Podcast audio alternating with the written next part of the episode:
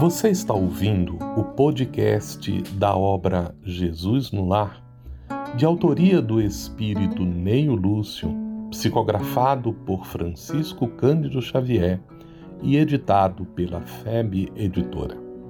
Um programa produzido pela FEB TV e convertido para você que curte podcast e produções em áudio. Essa é a nossa forma de transmitir esperança, conhecimento e alegria. Boa tarde, queridas amigas. Boa tarde, queridos amigos. Que a paz de Jesus, que é o nosso eterno Mestre, nosso Senhor, nos ampare também na tarde de hoje, como tem sido ao longo de nossa vida.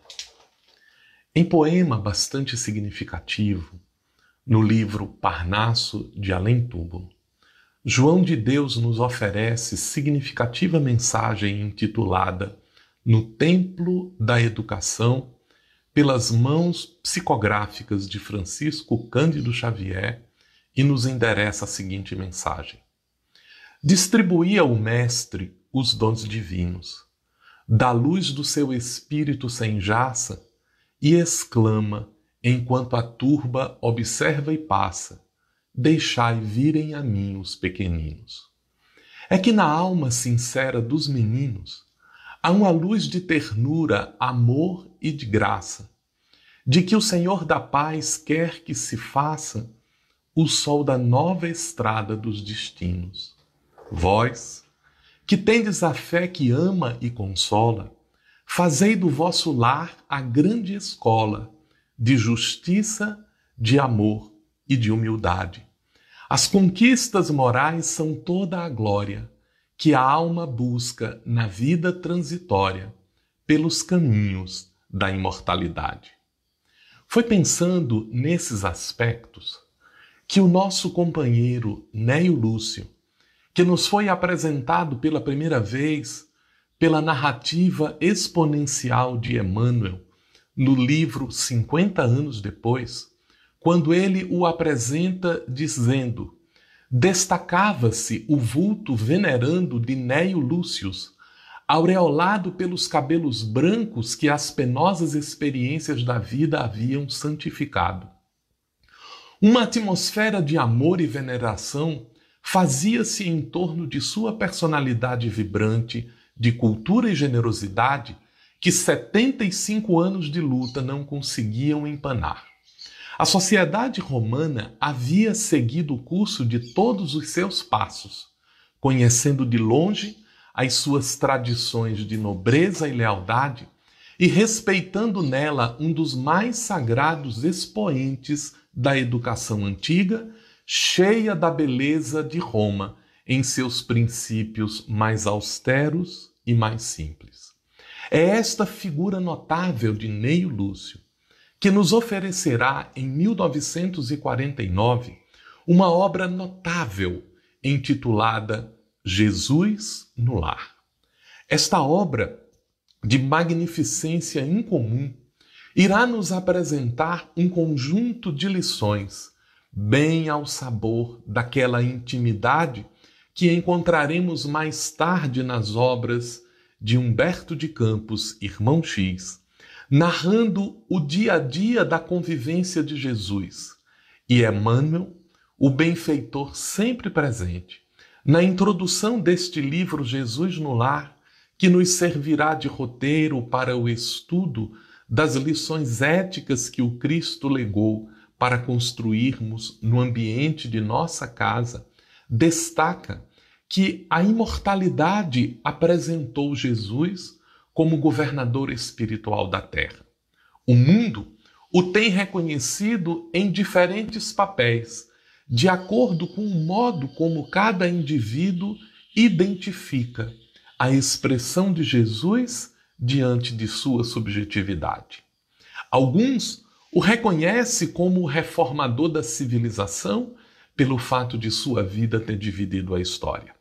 Alguns encontram nele o legislador da crença, que reformulou os conceitos da confiança, da fé, através da qual o homem experimenta as lições da vida e identifica ali uma providência soberana a expressar-se nas leis que regulam a natureza, no amparo àqueles que sofrem, no aconselho espiritual que ampara e sustenta em todas as circunstâncias. Mas Emmanuel também destaca que muitos observarão em Jesus um condutor de raciocínio. É a sua palavra serena, é o seu verbo sereno que traz para os indivíduos a palavra de reflexão, quando ele reformula os conceitos de justiça, quando ele advoga em benefício dos que sofrem mais, para nos trazer as palavras de reflexão e de conforto, que traz à nossa mente a necessidade de equanimidade quando dar a César é necessário e a Deus é imperioso. É através dos seus raciocínios justos que nós identificaremos a necessidade do julgamento subjetivo atender aos mesmos critérios que julgamos o outro. O condutor do raciocínio humano reformula os ambientes do nosso pensamento para nos abrir as portas de uma visão diferente à luz da imortalidade. Emmanuel também nos apresenta o benfeitor que imolou-se na cruz como doador de facilidades à medida em que muitos o buscam, pretendendo seja ele o resolutor de todos os problemas, médium da providência divina, da qual se fez intermediário e expressão mais efetiva. Jesus é a profícua fonte do novo entendimento de nossa relação com Deus. Não uma relação que aparece na forma de uma troca, não uma relação que se estabelece sob um comércio em que oferecemos algo e dele somos agraciados por alguma coisa. Jesus nos apresenta o Pai amoroso, a providência divina a sustentar a natureza e que faz com que a chuva caia sobre os justos e os injustos, mas, sobretudo, Emmanuel nos apresenta na introdução de Jesus no Lar a figura imorredora do renovador da vida. Porque Jesus nos trouxe a excelsitude de conceitos morais, que ele não apenas declinou com palavras, mas, sobretudo, que ele soube vivenciar, dando-nos um exemplo de como se transforma o dia a dia da vivência em nossos pequenos contextos de existência. Trouxe-nos lições imorredoras para refletirmos o que significa o respeito ao outro, o amor ao próximo, o entendimento da necessidade de sermos justos com aqueles que amamos, mas também de sermos justos com aqueles que se não nos afeiçoa a alma quando asseverava a necessidade de amarmos até mesmo aqueles que se julgam os nossos inimigos. O apelo do Cristo é para renovar os nossos pensamentos e, através da formulação de novos sentimentos, empreendermos uma mudança de atitudes para que na terra se estabeleça o reino do respeito, da verdadeira vivência da fraternidade, das possibilidades de uma convivência social efetiva. E para o desempenho deste aprendizado, Neio Lúcio nos apresenta Jesus no lar. O lar é este templo doméstico no qual nos envolvemos com as experiências mais sagradas que definem o nosso caráter. Desde uns momentos iniciais em que a mãe afaga o bebê e lhe expressa as primeiras manifestações de carinho, até as lutas cotidianas com que todas as individualidades se veem na necessidade do sustento próprio, da educação dos filhos, da convivência com os afetos da alma, o lar representa a escola viva de nossas almas. É neste templo divino em que aprendemos as primeiras expressões daquilo que Neio Lúcio vai nos trazer ao longo da obra Jesus no Lar, como momentos de lições muito significativas, contando-nos dos pequenos comentários que Jesus fazia na intimidade na casa de Simão Pedro. Este espírito nobre, Neio Lúcio, foi um educador e permaneceu nesta condição ao longo da sua vida na imortalidade, preocupado em nos trazer lições singelas, traduzindo as conversas que Jesus tinha com os discípulos na intimidade do lar de Simão Pedro, aonde estabeleceu as bases de uma boa nova a ser desenvolvida no ambiente do lar. Ele nos recorda da necessidade de pensarmos numa moral que se reflete na conduta do nosso dia a dia. Verificaremos, através da expressão que Neio Lúcio nos oferece, a necessidade de refletir sobre a verdadeira educação moral. Emile Durkheim, um dos grandes estudiosos da sociologia, define que a moral tem a ver com três elementos interessantes. O primeiro é a necessidade de construirmos uma disciplina, um conjunto de regras que estabelece o modo como direcionamos a nossa vida. E a moral como esse conjunto de hábitos que adquirimos em nosso dia a dia estabelece, através dos limites da educação, um conjunto de disciplinas para a higiene pessoal, para a higiene social, para a convivência conosco, para com respeito para com as leis, para o entendimento do contrato social estabelecido por Jean-Jacques Rousseau como sendo o acordo através do qual o cidadão adere aos ritos da sociedade para nela exercer a sua cidadania e para, sob os auspícios da lei, estabelecer os fundamentos da convivência construtiva e do bem-estar de todos. Dickenheim ainda destaca a necessidade de que a educação moral representa um processo de vinculação social, através dos quais nós nos afeiçoamos e passamos a entender pelo esclarecimento que a educação nos traz quais são os elementos norteadores desta convivência social. Mas destaca o estudioso Wittgenheim a necessidade de uma autonomia e diz: que esse terceiro aspecto da educação moral é característica própria do espírito racional, da necessidade de desenvolver, através da razão, as condições de exercício de liberdade que nos permitem o exercício das escolhas, das decisões. Mais tarde, veremos numa obra extraordinária a respeito da educação moral, quando o Dr. Joseph Maria Puig analisa o problema da educação moral e estabelece que precisamos superar a condição da heteronomia moral, aquela condição em que a nossa conduta é estabelecida por fatores externos, héteros, diferentes de nós da nossa conduta, que nos são impostos como valores alheios que nós assimilamos para o desenvolvimento de uma moral autônoma, pela absorção de valores que nos permitem guiar o nosso dia a dia com base em nossa compreensão, em nossa escolha, em nosso entendimento, obviamente respeitando os valores que assimilamos como parte do nosso dia a dia.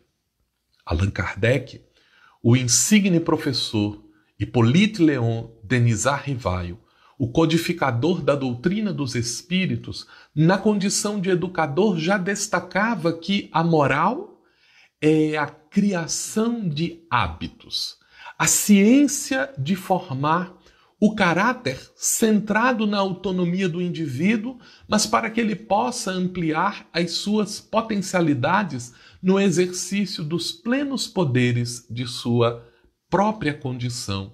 E destaca no capítulo sobre sede perfeitos, no Evangelho segundo o Espiritismo, num tratado a respeito das virtudes em que ele destaca as características do homem de bem, quais são os elementos norteadores que permitem a formação deste indivíduo, que não é subserviente, mas que é respeitoso, que não é impositivo, mas que é sereno e autêntico dentro das suas condutas.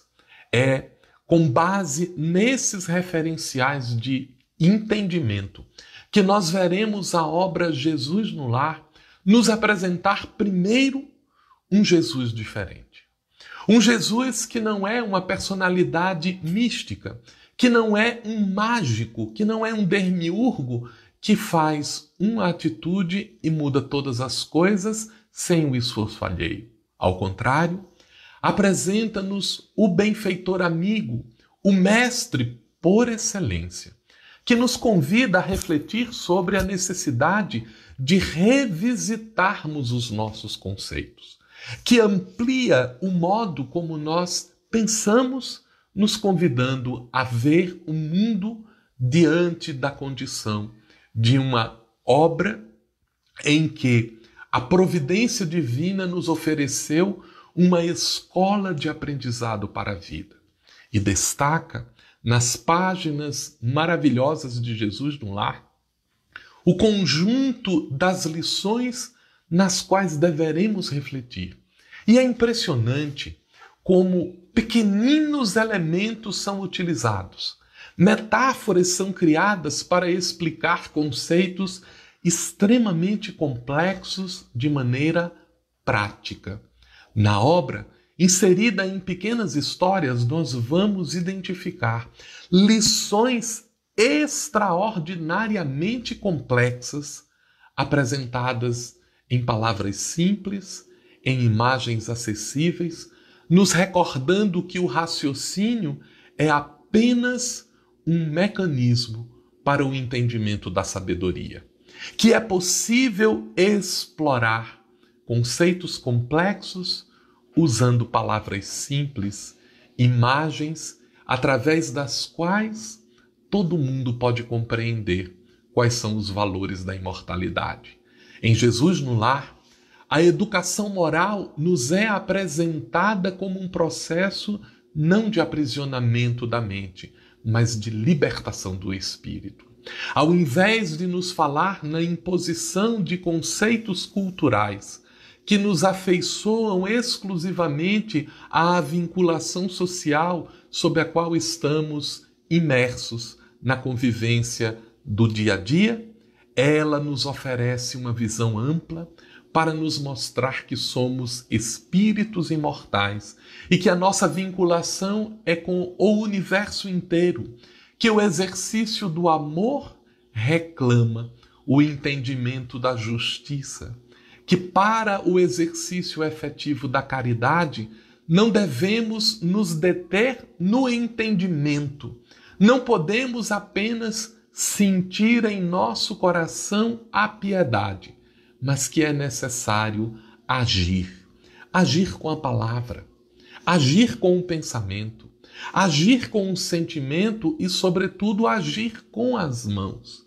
É por esse motivo que nós observamos de maneira extraordinária o modo como, em cada pequena história do livro Jesus no Lar, nós vamos identificando lições extraordinárias que nos oferecem uma visão assertiva a respeito do que está acontecendo em nosso dia a dia.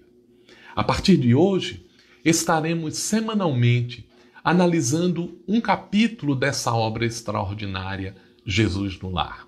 Estaremos lendo junto com vocês uma forma de entendimento que a doutrina espírita nos oferece para a educação moral de nossas almas com vistas à formação da nossa cidadania universal.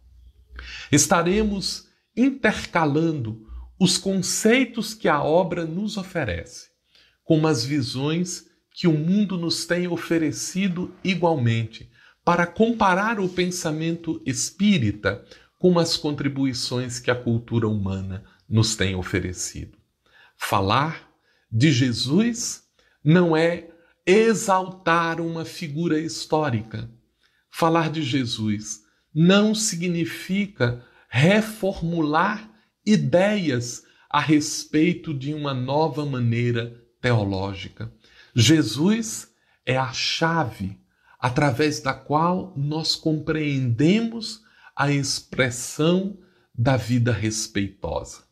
É preciso penetrar serenamente o conjunto das suas ideias. É preciso explorar em profundidade as expressões do seu pensamento e compará-las com o entendimento que a modernidade nos oferece para nos depararmos efetivamente com um mestre, um filósofo, mas, sobretudo, um benfeitor que nos oferece condições necessárias para escrutinar as angústias do nosso dia a dia, os problemas da sociedade, as soluções que nos permitem pensar sobre novos parâmetros. E em Jesus no Lar, nós ofereceremos a expressão desses conteúdos em nossa casa. Nos problemas que dizem respeito ao dia a dia, para a superação das dificuldades nessa escola da alma, neste cadinho redentor em que a vida extrai de cada um de nós o que temos de melhor. É preciso, portanto, ter atenção. É preciso estarmos revestidos da coragem necessária para aprender com a vida.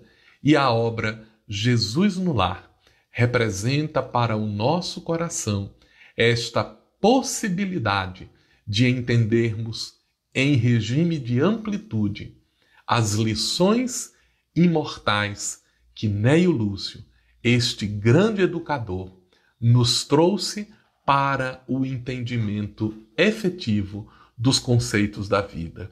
Daí a necessidade de refletirmos, como nos disse João de Deus no poema No Templo da Educação, quando Jesus distribuía os dons divinos, da luz do seu espírito sem jaça, e exclama enquanto a turba observa e passa: Deixai virem a mim os pequeninos. Somos todos pequeninos na jornada da vida. Muitos observamos os chamados da imortalidade e passamos sem atenção. Mas Jesus, trazendo-nos à condição de aprendizes eternos da vida, na condição de menino, assevera: Deixai que venham em mim, no ambiente do lar. É que na alma sincera dos meninos de João de Deus, Há uma luz de ternura, amor e graça, de que o Senhor da paz quer que se faça o sol da nova estrada dos destinos. Essa estrada dos destinos é a redenção de nós mesmos. Essa nova estrada significa o novo modo de pensar e de agir, para sentindo-nos à vontade na condição de cidadania do universo, possamos agir e conclui o poeta pelas mãos de Francisco Xavier: Vós que tendes a fé que ama e consola, fazei do vosso lar a grande escola da justiça, do amor e da humildade. As conquistas morais são toda a glória que a alma busca na vida transitória pelos caminhos da imortalidade. Convidamos você, minha amiga, meu amigo, para estarmos juntos na observação dessas lições que transformam o lar nesta grande escola de justiça, de amor e de humildade, ansiosos para que as conquistas morais, os princípios, os valores da vida nos iluminem um entendimento para que possamos, nesta vida transitória, conquistar os valores verdadeiros da imortalidade. Sigamos juntos e esperemos Jesus no lar. Essa foi mais uma produção da Federação Espírita Brasileira. Para saber mais, siga FebTV Brasil no YouTube, Facebook, Instagram e TikTok e o arroba no Instagram. Ative os sininhos para receber as notificações e ficar por dentro da nossa programação. Um grande abraço e até a próxima!